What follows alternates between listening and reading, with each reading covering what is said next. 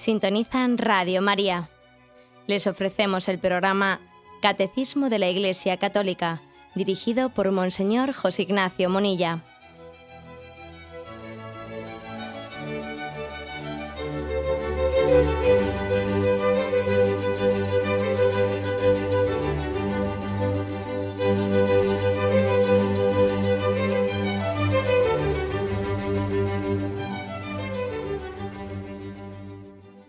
Cordial saludo a todos los oyentes de Radio María.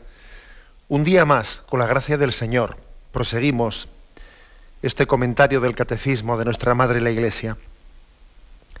Hoy queremos desarrollar un, un apartado dentro del tema de la justicia social, un apartado que tiene como título La solidaridad humana. Es a partir del punto 1939. Son cuatro puntos que tratan este tema en concreto, la solidaridad, humana. Dice el primero de ellos, 1939. El principio de solidaridad, expresado también con el nombre de amistad o caridad social, es una exigencia directa de la fraternidad humana y cristiana. Una cita aquí pone del, Papa Pío XII, eh, de feliz memoria en una encíclica Sumi Pontificatus, decía, un error hoy ampliamente extendido es el olvido de esta ley de solidaridad humana y de caridad, dictada e impuesta tanto por el origen, por la comunidad de origen y la igualdad de la naturaleza racional entre todos los hombres, cualquiera que sea el pueblo que pertenezca, como por el sacrificio de redención ofrecido por Jesucristo en el altar de la cruz a su Padre del cielo, en favor de la humanidad pecadora. pues bien, eh, un primer comentario que creo que es importante es qué términos utilizamos, con qué términos nos quedamos. ¿Mm? Porque si así a primera, en primera impresión, podría parecer que a veces el término solidaridad, el término solidaridad, pues hagan en esta sociedad secularizada, como que parece que ha pretendido sustituir al término caridad. Solidaridad, se habla mucho de solidaridad y poco de caridad cristiana, hasta el punto de que la palabra caridad en muchos ambientes tiene mala prensa. Mala prensa, ¿no? Mucha gente te dice, yo no quiero que me tengan caridad. Yo, no quiero, yo lo que quiero es que me tengan eh, justicia. Jova, tú, resulta que resulta que la palabra caridad ha llegado a ser antipática, ¿no? Un signo de, ¿de qué? O sea, verdaderamente el mundo secularizado se ha avergonzado de la palabra caridad. ¿Mm? Se ha avergonzado. Eh, como si fuese un paternalismo, eh, un paternalismo o limpiarse la conciencia, o yo qué sé qué, ¿no? Se ha, de alguna manera se ha hecho una caricatura de la virtud que fijaros que San Pablo dice que, que es la más excelsa de todas las virtudes, ¿no? Hay tres, las más excelsas, fe, esperanza y caridad. Y de estas tres, la caridad es la principal, ¿no? Si no tengo caridad, no soy nada. Resulta que nosotros decimos en la palabra de Dios que es lámpara para nuestros pasos, ¿no? Que es el criterio de interpretación de la vida. decimos que la caridad es el, pues el culmen, ¿no? Es el sumum. Sin caridad no soy nada. Y luego resulta que nuestro mundo secularizado dice, yo yo no quiero que me tengan caridad. Yo quiero que eh, yo quiero justicia, no quiero caridad. Bueno, pues hay que decir en primer lugar, en primer lugar, que esa especie de contraposición entre, eh, entre solidaridad y caridad, nosotros, en primer lugar, no la admitimos. Eh, veis claramente que el catecismo no admite tal contraposición de términos, ¿no? Es más, yo creo que también nuestra historia ha rescatado la palabra eh, solidaridad, la ha rescatado de esa interpretación secularista, ¿no? Como si la solidaridad fuese una especie de caridad laica.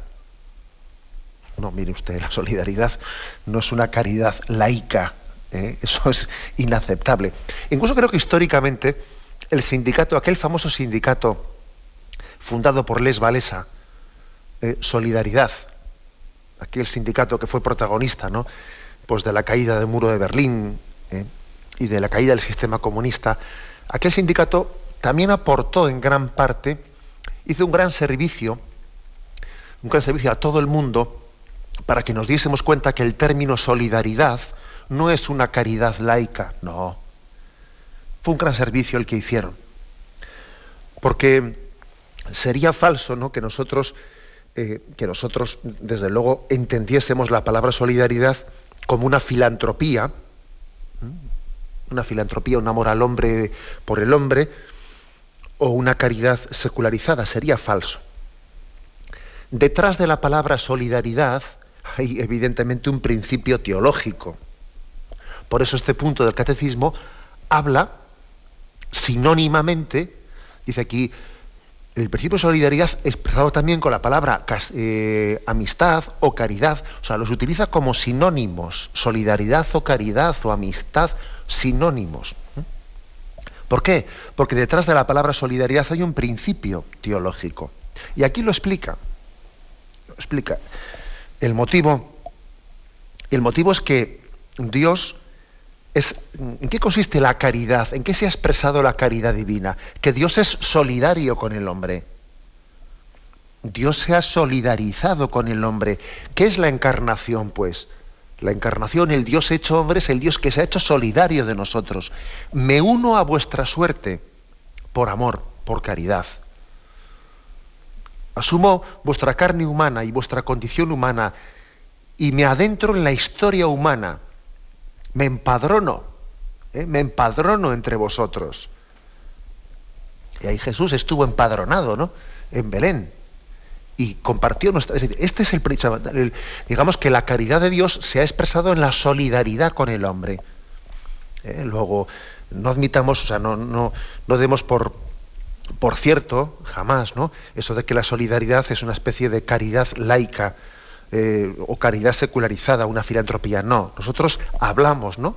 de ese término solidaridad como un término cristiano, porque la solidaridad eh, la ha expresado Dios al unirse con nosotros. Se ha hecho solidario también de nuestro destino. Ha asumido la muerte, ha asumido el destino del hombre para redimirlo desde dentro, no desde fuera.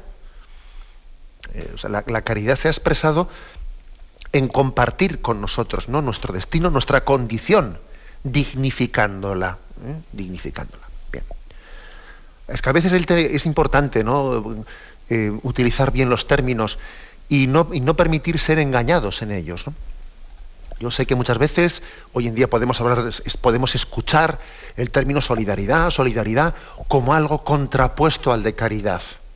Y nosotros podríamos tener la tentación un poco por reacción ante tal cosa, de que nos caiga antipática la palabra solidaridad, ¿no? Pues porque como vemos que se utiliza como una especie de caridad secularizada, que nos caiga antipática la palabra solidaridad, entonces que nos desprendamos de ella, no, no hagamos tal cosa.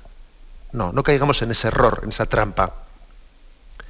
La palabra solidaridad tenemos que integrarla plenamente, haciéndola como hace aquí el catecismo, sinónima de caridad y de amistad, porque Dios ha expresado su amor hacia el hombre haciéndose solidario con nosotros y proponiéndonos ese principio de solidaridad con nuestro hermano.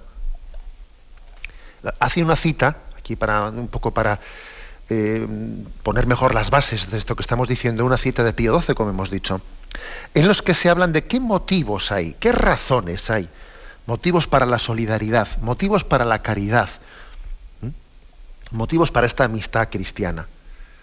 Bueno, pues los motivos para la solidaridad o caridad, que como estoy insistiendo son sinónimos, son dos, los que aquí Pío XII en esta encíclica pues argumenta. Primero, el primer motivo, ojo, que tenemos un origen común, que compartimos una naturaleza humana, una misma naturaleza humana, todos los pueblos de la tierra, que tengo la misma naturaleza espiritual que comparto con los demás origen común e igualdad de la naturaleza humana. Cuando uno olvida esto, vamos mal. Y, el hecho de que hayamos olvidado, no en gran parte nuestra, mm, bueno, en la mentalidad contemporánea, el que hayamos olvidado el concepto de la creación, de la creaturalidad, que esto me lo habéis escuchado muchas veces, ¿no? Cuando se olvida el concepto de la creaturalidad, que somos criatura, cuando, resulta que somos seres que no se sabe de dónde venimos, que parece que procedemos de un azar, ¿no? Un azar que parece que no somos hijos queridos y deseados, cuando, cuando ocurre tal cosa, el hombre pierde su dignidad. Cuando no se sabe quién soy, de dónde vengo, ¿no? Cuando se olvida de que el hombre ha sido creado por amor, en un proyecto de creación de amor, ¿no? Cuando se olvida que el hombre es criatura, claro, aquí hay muchas consecuencias, muchísimas consecuencias de esto. Parece que nos podemos sentir dueños de la vida nosotros mismos, que podemos hacer y deshacer con ella, nos, nos constituimos en árbitros de la vida, cuando nos olvidamos de que somos criaturas, nos autoerigimos en árbitros de la vida, ¿no? Decidiendo quién puede vivir, quién no puede vivir, trazando aquí una frontera entre lo que entendemos que es normalidad y no normalidad, y tú no eres normal, y, y entonces resulta que hacemos limpiezas eugenésicas en leyes de abortos y en leyes de,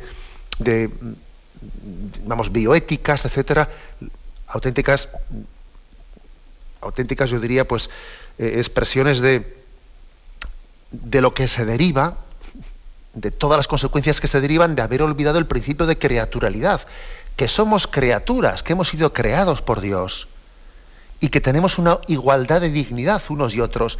Y me da igual que uno esté enfermo, me da igual.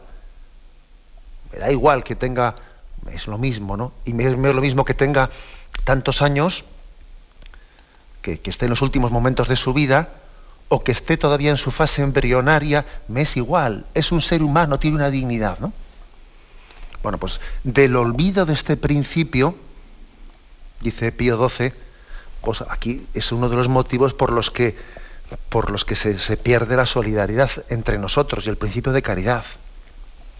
Y un segundo motivo, dice Pío XII, del olvido de que Cristo nos ha redimido con su sacrificio ¿no? en la cruz.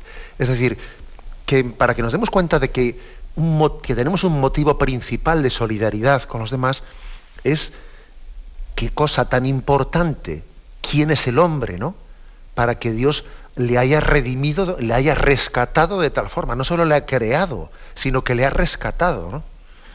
Le ha rescatado enviando a su hijo. Pero ¿quién es este que tiene tal dignidad como para que el Creador haya enviado a su Hijo a redimirlo, a rescatarlo.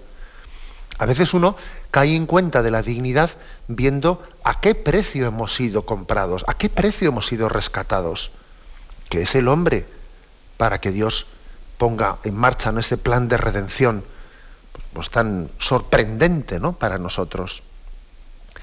Como no puede ser menos, no nos acordamos de, hay un salmo, el salmo octavo, ¿eh? el salmo 8, que subraya tremendamente la dignidad del hombre, pero ¿qué, es el hombre para que Dios le haya creado, le haya mimado de esta manera, le haya redimido, le haya rescatado de esta manera, ¿no?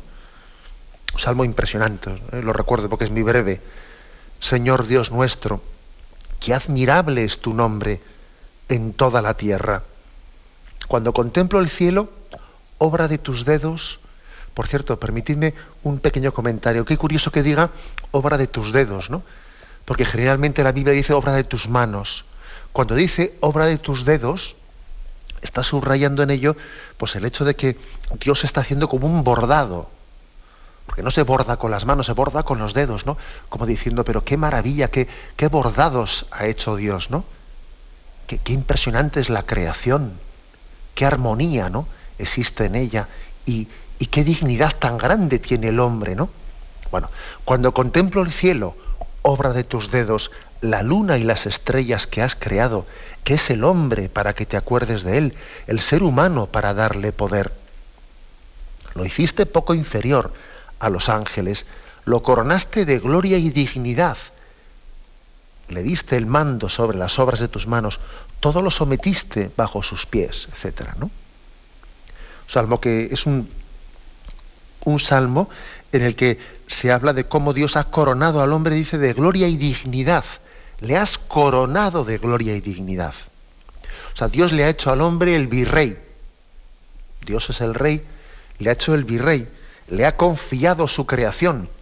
Todo lo sometiste bajo sus pies. Impresionante esto, ¿no? Todo lo sometiste bajo sus pies. ¿No decíamos que hay que someterle a Dios bajo sus pies todas las cosas? Ah, aquí nos acordamos de aquel texto de Pablo. Todo es nuestro, nosotros de Cristo y Cristo es de Dios. Igual que nosotros sometemos bajo los pies de Cristo, ¿no? Bajo el trono todas las cosas y Cristo las, las somete al Padre, también Dios ha querido que toda la creación se someta bajo nuestros pies. O sea, el hombre es el rey de la creación. Dios eh, está aquí subrayando la dignidad del hombre, pues al recordarnos que nos ha confiado su creación, nos ha dado una gran responsabilidad en ella. Todo lo sometiste bajo sus pies. Bueno, en resumen, ¿no? En resumen, pues que este, este texto, este pasaje de Pío XII, da como una fundamentación, fundamentación al porqué del principio de solidaridad humana. ¿Por qué tenemos un deber de caridad, de solidaridad con todo el género humano? ¿Por qué? Eh, porque claro, aquí eh, afirmar principios, esto es muy, muy de nuestra cultura, ¿eh? el hecho de que se hacen declaración de principios de los derechos humanos y tal, pues el hombre tiene una dignidad, sí, sí, se afirma pero no se sustenta, se afirma pero no se fundamenta. Y eso tiene su peligro, claro. Cuando se hacen afirmaciones sin fundamentación, sin una razón última, existe el riesgo de que esa afirmación se mantenga mientras que sea, como se dice, políticamente correcto. Mientras que la cultura lo, lo considere como algo políticamente correcto, se mantiene. Luego viene un cambio cultural en el que resulta que tal principio deja de estar bien visto, deja de estar socialmente ¿eh? considerado y cambia el principio. Oiga, es que la dignidad del hombre no puede estar sometida a lo que es políticamente correcto, no a lo que es socialmente aceptado, no, eso es terrible. Por eso la Iglesia no se limita a formular principios, sino dice, bueno, vamos a vamos a sustentarlos, ¿no? Vamos a razonarlos. La dignidad del hombre, de la que tanto se habla, venga, el hombre, la dignidad del hombre, dignidad, dignidad. Sí, sí, pero vamos a ver, ¿en qué se sustenta la dignidad? ¿Por qué? O sea, ¿por qué el hombre es tan importante? Bueno, pues eh, a, lo que voy, ¿no? Eh, son estos dos motivos los que hemos explicado, los que Pío XII lo basa en. Primero, en el principio de creaturalidad, o sea, el hombre, todo ser humano tiene un origen común. Ha salido de las mismas manos las manos de Dios. Tenemos una igualdad en nuestra naturaleza humana. Y poco importa las diferencias, ¿no? no o sea, es decir, es, aquí se subraya mucho las diferencias de razas, de tal, eso es pecata minuta.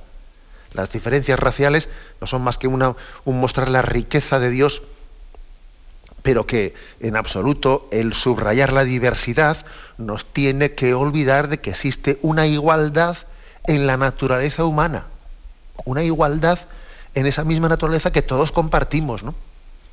Las diferencias entre nosotros son totalmente accidentales. ¿eh? Por lo tanto, primer principio, la creaturalidad. Todos hemos salido de ese mismo proyecto de creación, ¿eh? proyecto de amor de Dios. Y segundo, como os decía, bueno, qué importantes seremos para que Dios nos haya redimido de esa forma nos haya comprado un precio tan caro, nos haya rescatado al precio de la sangre de su Hijo. La redención manifiesta la dignidad de la creación. Si la creación no tuviese una gran dignidad, Dios no la hubiese redimido de esa manera, o no la hubiese redimido, hubiese dicho, pues muy bien, pues que se pierdan a la fuera. Pues ellos se lo pierden. Yo les he ofrecido una creación, la han rechazado, a la pues venga. El rescate de Dios en la redención no solamente proclama no solamente subraya ¿no? el amor gratuito, que es un amor ciertamente gratuito, ¿no? sino que también subraya la gran dignidad del hombre, ¿no? para que Dios, en su gratuidad de amor, se haya entregado a rescatarla. Bien, pues tenemos un momento de reflexión y continuaremos enseguida.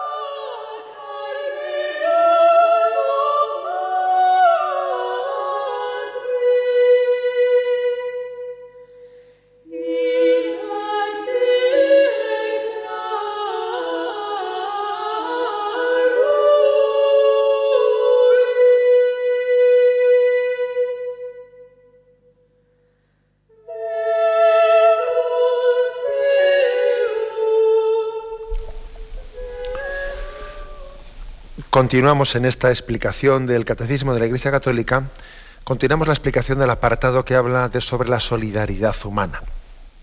El punto 1940 dice, la solidaridad se manifiesta en primer lugar en la distribución de bienes y la remuneración del trabajo. Supone también el esfuerzo en favor de un orden social más justo, en el que las tensiones puedan ser mejor resueltas y donde los conflictos encuentren más fácilmente su salida negociada. Bueno, es decir, que el catecismo dice, ojo, no nos quedemos únicamente en los principios teológicos hermosos, no nos quedemos únicamente en los principios grandiosos. ¿En qué se concreta esa dignidad tan grande del hombre? Cuando proclamamos que el hombre tiene esa dignidad, ¿en qué se concreta? Y claro, dice, ojo, la, solidaridad se tiene que manifestar, se tiene que concretar en la distribución de los bienes. Si todos tenemos una misma dignidad, oiga, pues lógicamente los bienes tendrán que tener una, una distribución equitativa, ¿no? Una distribución de los bienes, una remuneración del trabajo, ¿no? Un esfuerzo, dice, de un orden social justo. Esto es lo lógico, es decir, oiga, si somos hermanos, que se note, ¿no? Si es verdad eso, si es verdad que somos hermanos, bueno, eh, ¿qué pasa? ¿Que somos hermanos para unas cosas y para otras somos primos? O si somos hermanos, somos hermanos para todo, ¿no? El esfuerzo de un orden social justo, ¿no? Es la consecuencia lógica. Aquí yo creo que hay que hacer una, una afirmación, ¿no? Que es la afirmación de que nosotros partimos de una especie de percepción o sospecha interior, vamos, que yo creo que es fruto del egoísmo, del pecado original que tenemos dentro de nosotros, un pecado original, que te lleva a decir tú, agárrate a lo tuyo, agárrate a la cartera, ¿eh? agárrate a tus bienes y suéltalos, porque tu bienestar está en competencia con el bienestar del otro. ¿Sabes? Agárrate a la cartera.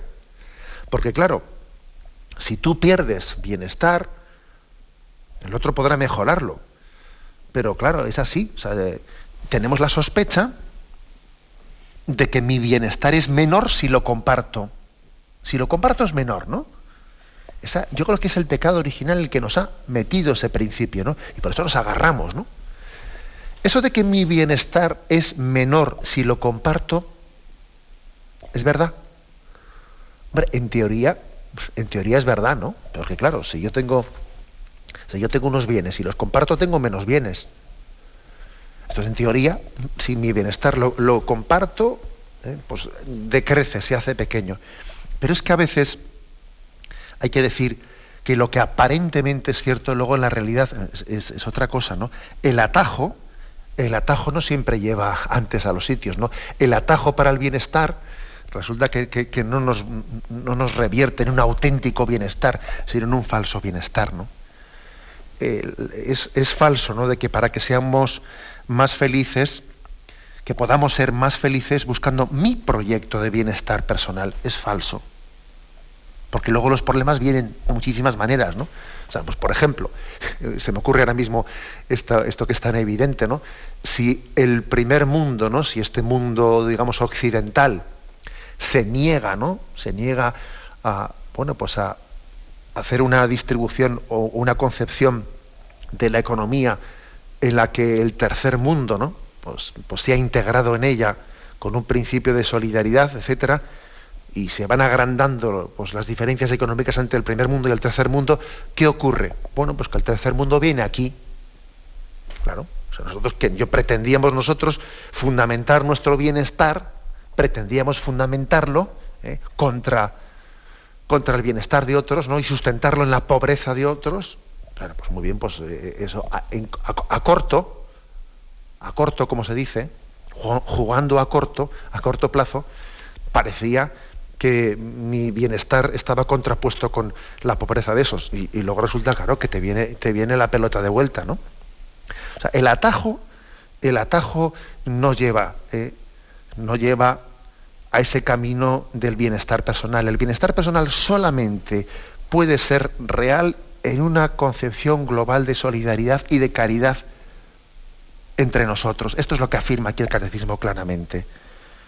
Hay que hacer un esfuerzo de un orden social justo.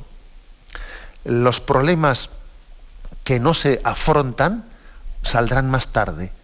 ¿eh? Saldrán más tarde, esa es la cosa. Las cosas que no se han afrontado salen más tarde. A mí me hizo mucha gracia, me acuerdo cuando, cuando era pues, un chavalillo y estudiaba pues, allí historia, pues una cosa que se me quedó grabada es que cuando se dijo Segunda Guerra Mundial, causas de la Segunda Guerra Mundial, y me acuerdo que, el libro de historia decía, primera causa de la Segunda Guerra Mundial, la Primera Guerra Mundial, que quedó sin solucionar la, cosa. Claro, como quedó sin solucionar la cosa, vino la vuelta. O sea, todo problema, todo problema en el que allí, en el que de alguna manera no hayamos cogido el toro por los cuernos, ¿no? Que no hayamos buscado la justicia, la justicia integral, sino que hayamos salido del paso, todo problema no afrontado va a volver a aparecer, si las cosas son como son. Causas de la Segunda Guerra Mundial, la primera, problema no afrontado, pues ya está. Pues por ejemplo, por la gracia de Dios, yo creo que ese problema no afrontado en la Primera Guerra Mundial con respecto a Alemania, ahora después de la Segunda, sí se ha afrontado sí se ha afrontado y Alemania tiene ya una integración en Europa. Vas a ver cómo eso ya no va a ser el conflicto de el motivo de un conflicto posterior. Habrá otros motivos, pero ese no, porque ese se ha afrontado. Es así históricamente. Todo problema no afrontado va a tener posteriormente, va a asomar por otro lado. Entonces aquí la, afirmación del catecismo es clave. ¿eh? El esfuerzo por un orden social justo. Las tensiones deben de ser resueltas, dice. Los conflictos deben de tener una salida negociada. Allí donde ha habido un vencedor y vencido, bueno, pues ya volverá, ya vendrá la vuelta, ya vendrá la vuelta. Es un principio, por lo tanto, en el que la Iglesia, que es sabia, que es maestra, que conoce ¿no? en profundidad la naturaleza humana, la Iglesia dice, ojo, conflicto que no ha sido negociado, que no ha sido afrontado, una tensión que no ha sido adecuadamente resuelta, va a ser, va a ser motivo de conflicto. Bueno, pues esta afirmación es básica. Damos un paso más. ¿eh? El punto 1941. Dice, los problemas socioeconómicos solo pueden ser resueltos con la ayuda de todas las formas de solidaridad. Solidaridad de los pobres entre sí de los ricos y los pobres, de los trabajadores entre sí, de los empresarios y los empleados, solidaridad entre las naciones y entre los pueblos. La solidaridad internacional es una exigencia del orden moral. En buena medida la paz del mundo depende de ella. O sea, como aquí qué es lo que dice, ojo, apliquemos el principio de solidaridad a todos, ¿eh? a, todos los niveles. Eh, ese concepto marxista de la lucha de clases, ¿eh? que el mundo está dividido en clases, ¿no? Pues, pues eh, mm, quiere aplicar ¿no? el término solidaridad pues en esa concepción de lucha entre empresarios y obreros, ¿no? ricos y pobres. y por supuesto que tiene que existir ese principio de solidaridad, ¿no? Pero también aquí el catecismo yo creo que tiene la audacia, la audacia de decir, ojo, y solidaridad entre los pobres entre sí, que a veces somos mucho más crueles. ¿eh? puede ser perfectamente más crueles dos trabajadores de la misma empresa, uno con el otro, que el jefe con él. Hombre, ya te digo yo que eso es así de cierto. Porque el pecado original está en el hombre, no está en la clase social. El pecado está dentro de cada uno de nosotros, ¿no? Los pobres pueden ser mucho más crueles unos con otros. Muchísimo más crueles unos con otros, ¿no? Estoy pensando en algunos testimonios ¿no? que se han escuchado, pues, pues por ejemplo, de supervivientes de Auschwitz. Pues muchas veces nuestra condición humana hace que, mira, que resulta que, que uno es preso en Auschwitz y él mismo se puede convertir, él que es un preso, se puede convertir en un lobo con el otro preso. Y resulta que puede ser el más tirano para el preso que tiene en la litera de al lado que, que el guardia que nos está aquí atormentando, ¿no? O sea, pues es que es curioso. O sea, ojo, la solidaridad no hay que aplicar únicamente entre clases, sino entre nosotros, entre, entre, dice, entre los pobres entre sí, ojo, y entre los empresarios, uno con otro, entre todos nosotros, ¿no? Dice, ¿no? Al final de este punto, entre las naciones, la solidaridad internacional es una exigencia del orden moral en buena medida la paz del mundo depende de ella, ¿no? Por eso la Iglesia se hace, ¿eh? vamos, hace suya, hace suya todas las causas, pues todas las causas de solidaridad internacional. ¿eh? Pues el hecho de que, pues el hecho de que seamos tan cicateros, tan tacaños, ¿no? Tan tacaños, bueno, para llevar a la práctica muchos temas de solidaridad internacional, ¿no? Como por ejemplo el famoso tema del 0,7%. O sea, es increíble que a estas alturas, ¿no? Pues los estados pues, occidentales todavía no, no hayan sido capaces de poner en práctica ese principio internacionalmente asumido en teoría, ¿no? De compartir el 0,7% del Producto Interior Bruto, ¿no? Pues bueno, pues mm, compartirlo ¿no? a nivel internacional. Pues bueno, pues la Iglesia se hace lógicamente abanderada también, eh, pues se suma ¿no? a ese principio, recordando que la solidaridad internacional es, pues es una exigencia básica ¿no? del orden moral. Bien, tenemos un momento de reflexión y continuaremos enseguida.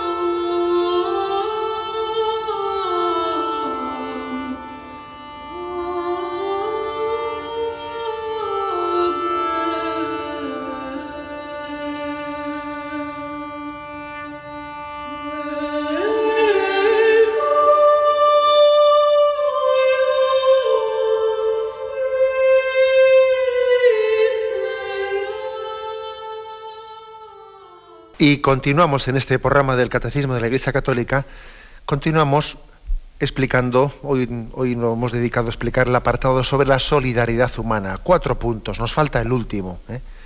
en 1942. Dice, la virtud de la solidaridad va más allá de los bienes materiales. Difundiendo los bienes espirituales de la fe, la Iglesia ha favorecido a la vez el desarrollo de los bienes temporales, al cual con frecuencia ha abierto vías nuevas. Así se ha verificado a lo largo de los siglos la palabra del Señor. Buscad primero el reino de Dios y su justicia, y todas esas cosas se os darán por añadidura. Un texto, un texto de Pío XII, pronunciado en el año 1941, ¿eh? decía, desde hace dos mil años vive y persevera en el alma de la Iglesia ese sentimiento que ha impulsado e impulsa todavía a las almas hasta el heroísmo caritativo de los monjes agricultores, de los libertadores de esclavos, de los que atienden enfermos, de los mensajeros de fe, de civilización, de ciencia, a todas las generaciones y a todos los pueblos con el fin de crear condiciones sociales capaces de hacer posible a todos una vida digna del hombre y del cristiano. Un punto este muy importante, ¿eh? lo que aquí se dice en el, además yo diría muy, muy actual este 1942.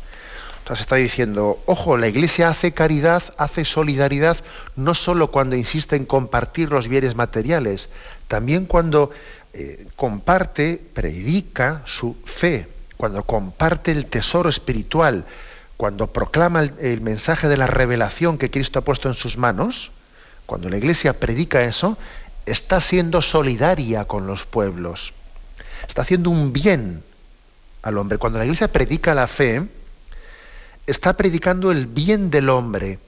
Dios te quiere, tú eres alguien para Dios. Es el bien moral del hombre. Es el bien moral del hombre.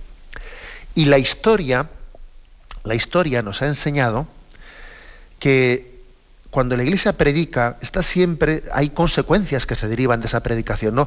Ella está siempre atenta al bien moral del hombre, está atenta a denunciar también cuáles son las pobrezas morales de cada tiempo, qué tipo de esclavitudes tiene ¿no? pues la sociedad y la cultura en cada momento. Y fijaros como dice aquí Pío XII, dice, en un tiempo los monjes, los monjes entendieron que sobre todo debían de, de enseñar a los pueblos el ejercicio de la agricultura.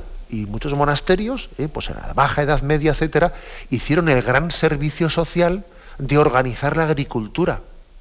Aquello fue un avance tremendo, ¿no? Los monjes agricultores. Y más tarde después vinieron los libertadores de esclavos. Eh, y tantos, San Pedro Claver, etcétera, ¿no? Fueron, pues ellos se entregaron a, a la defensa y a la libertad de los esclavos, ¿no? Y luego vinieron las órdenes hospitalarias, eh, pues porque los estados se dedicaban a sus guerritas y no tenían ningún ministerio de sanidad. No tenían ministerio de sanidad ninguno, ni de educación. Y la iglesia, la iglesia construyó eh, la Iglesia fue la que, la que comenzó las universidades. ¿eh? Resulta que esa, esa famosa universidad, eh, la Sapiencia, esa universidad romana, que es la mayor universidad de, pues de Europa, en la que se ha producido, la que se produjo, ¿no? Pues ese episodio de que había habido unos grupos laicistas radicales, ¿no? Bueno, cuatro gatos, como siempre, pero bueno, ¿no? Que mete mucho ruido unos grupos laicistas que habían, eh, eh, que habían reventado ¿no? la visita del Papa a la Sapiencia, porque esto es un lugar laico, esta es la universidad laica, aquí no tiene por qué venir el Papa a visitarnos, y qué es eso de que el rector le haya invitado, y allí se hiciera una encerrona. Esa universidad que reivindicaba su laicismo, oiga, perdone, pero fue el Papa Bonifacio VIII el que la creó. O sea, la Iglesia creó las universidades cuando los estados no, no tenían ningún tipo de, de, presupuesto para la educación ni para la sanidad, cuando gastaban todos sus presupuestos en guerras. Y en cada momento, bueno, pues hoy por ejemplo, hoy por ejemplo la Iglesia adecúa, adecúa eh, su acción, ¿no? esa acción que se extrae como consecuencia de la fe, la de Cuba también en ver cuáles son las esclavitudes, dependiendo de cuáles son las esclavitudes, las pobrezas morales del hombre de hoy, busca su bien moral y surgen otros servicios derivados de la predicación de la Iglesia. Por ejemplo, por ejemplo, hoy en día la Iglesia está asumiendo ella, está asumiendo la ayuda a los matrimonios en crisis y las diócesis abren centros de orientación familiar, queriendo suplir una carencia social evidente oiga, ustedes, ustedes aparte de facilitar el divorcio, eh, ustedes no, no, tienen que dar una palabra de esperanza a los matrimonios que quieren quererse y tienen problemas para poder quererse, ¿no? Porque también tenemos una condición humana en la que nuestro egoísmo a veces nos traiciona. ¿Y quién ayuda a esas parejas que quieren salvar sus matrimonios y quieren quererse? Y la Iglesia, una vez más, saliendo en socorro del hombre esclavizado por el pecado, igual que en su tiempo ejerció de monjes agricultores, y igual que en su tiempo ejerció también, ¿no? Pues de libertador de esclavos y que, y que fundó hospitales y, creó universidades. En el momento actual, por ejemplo, ¿no? Por ejemplo, sale en socorro del matrimonio herido y de la familia rota y fracturada. Y entonces el mensaje de Jesucristo se proclama como libertador del hombre. Es evidente, ¿no? O sea, que, el cristianismo es libertador. Es libertador, es la liberación del hombre, ¿no? Y la historia de la iglesia, que tanto se manipula, ¿sí? y se sacan las leyendas negras de la iglesia, y cuatro bobadas, ¿no? Ven, dale que te pego con ellas, con Galileo, para aquí, para abajo, ¿no? La historia de la iglesia tiene páginas impresionantes, ¿no? Las que se demuestra cómo la fe cómo la fe ha salido siempre al rescate del hombre, ¿no? En sus esclavitudes y cómo la fe ha sido liberadora. Qué importante, ¿no? También en Radio María existen programas, ¿no? Existen programas en los que se, da a conocer la historia de la Iglesia frente a tantas caricaturas. Hoy en día la, historia es un, un lugar en el que se manipula la educación tremendamente. Se manipula la educación y la presentación del mismo cristianismo desde la historia, ¿no? en sus leyendas negras. Bien, pues este es un principio importante, que la Iglesia proclama el principio de solidaridad no sólo compartiendo los bienes materiales, ojo, sino también compartiendo los bienes espirituales. Por eso, por eso me, también me vais a predicar que haga, me vais a permitir que haga pues una, eh, pues una crítica a esa especie de distinción eh, que pretende establecerse, ¿no? Pues en esta cultura actual sobre, bueno, el apreciar la acción social de la Iglesia, pero distinguiéndola de su predicación de principios espirituales. No, no, si nosotros si yo contra los misioneros no tengo nada, porque los misioneros, oye, pues mira, pues se dedican a hacer pozos allí en África y tal. Yo contra los misioneros no tengo nada. Yo contra lo que tengo es contra el obispo ese que el otro día habló allí sobre el tema de la familia, o contra esa monja de clausura que está ahí tal, tal. Yo, yo me parece bien la, eh, eh, acción social de la iglesia, pero eh, yo estoy en contra de otro tipo de presencias de la iglesia que, oiga, mire usted, usted no es capaz, usted no puede separar la piel de la carne porque se infecta no puede hacer tal cosa. Es decir, la Iglesia eh, cuando predica, cuando proclama, cuando también tiene su incidencia, eh, su incidencia social libertadora de las distintas esclavitudes, todo ello conforma una unidad en su mensaje y es indistinguible una cosa de la otra. El mismo principio que nos lleva a hacer un pozo de extracción de agua, ese mismo principio es el que nos lleva a denunciar la fractura de la familia. Y eso de que usted piensa de que no tiene nada que ver una cosa con la otra, no, está totalmente unido. Es el mismo principio de solidaridad con el género humano. Porque yo, ¿para qué quiero agua si luego mi corazón está seco de amor? Yo, ¿para qué quiero beber si si Jesús después me recuerda que no solo de pan y de agua vive el hombre, sino de, que, sino de toda palabra sale de la boca de Dios, y el hombre en el fondo aprende a reconocer que es amado en el seno de la familia, por ejemplo. ¿no? Es decir, la Iglesia insiste en que su mensaje está totalmente integrado ¿no? en su acción social y en su predicación de fe. Y la virtud de la solidaridad, como dice este punto del catecismo, se expresa al mismo tiempo en la acción social que hace la Iglesia con un enfermo o con ese pozo del tercer mundo, que libertándole de sus pecados en el sacramento de la confesión. Pocos gestos ¿no? de solidaridad y de caridad más grandes puede hacer eh, eh, la Iglesia, por ejemplo, que libertarnos de los pecados. Luego, ojo con la tendencia, eh, estemos en guardia frente a ella, ¿no? con esa tendencia que existe de pretender hablar bien de la Iglesia en la medida en que se reduzca a una acción social, distinguiendo y dejando a un lado, aparcando, ¿no? aparcando una serie de, bueno, pues de principios sobrenaturales, ¿no? No aceptamos tal cosa. Lo natural y lo sobrenatural en nosotros estará siempre eternamente unido. Porque Cristo unió los dos principios. Porque Cristo es el Dios hecho hombre. Luego, separar lo natural de lo sobrenatural ¿Cómo pretender separar eh, la piel de la carne o pretender desencarnar a Jesucristo? Él está eternamente encarnado. Es el Dios hombre por toda la eternidad. Ahora separar lo natural de lo sobrenatural sería como pretender ¿no? que la encarnación tuviese una vuelta atrás y ya no la puede tener. Dios está con nosotros para siempre, ¿no? Y por lo tanto ese principio de predicación espiritual, con esas consecuencias, ¿no? Pues naturales ¿no? y sociales y de justicia social tan evidentes, pues la Iglesia las, las expresará siempre integradas y conjuntamente, ¿no? en ese principio de solidaridad que hemos recibido de Dios y que al mismo tiempo transmitimos tal y como lo hemos recibido. Bien, me despido con la bendición de Dios Todopoderoso. Padre, Hijo y Espíritu Santo, descienda sobre vosotros. Alabado sea Jesucristo.